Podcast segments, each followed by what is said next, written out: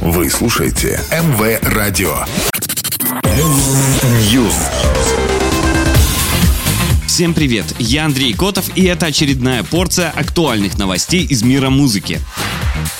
Церемония вручения MTV Europe Music Awards состоялась 13 ноября в Дюссельдорфе. Триумфатором вечера стала Тейлор Свифт, получившая 4 награды из 6, на которые была номинирована «Артист года», «Лучшее видео», «Лучший поп-исполнитель» и «Лучшее длинное видео». Ники Минаж, Дэвид Гетта, Seventeen получили по две награды. Гэри Стайлз, который был лидером по числу номинаций и претендовал на 7 наград, получил только одну – «Лучшее концертное выступление».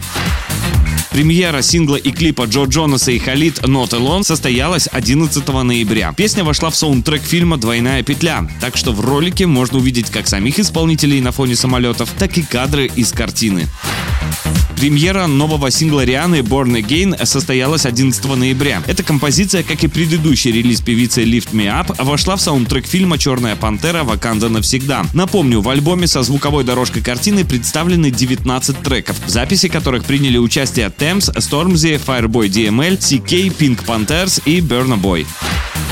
Группа Black Eyed Peas выпустила 11 ноября свой новый альбом Elevation. В пластинку, являющуюся продолжением альбома 2020 года Translation, вошли 15 треков, в записи которых помимо Will I Am, Apple D App, Табу и новой вокалистки Джессики Рейнес приняли участие многочисленные гости, в их числе Шакира, Дэвид Гетта, Дэдди Янки, Анита, Николь Шерзингер, Азуна и другие.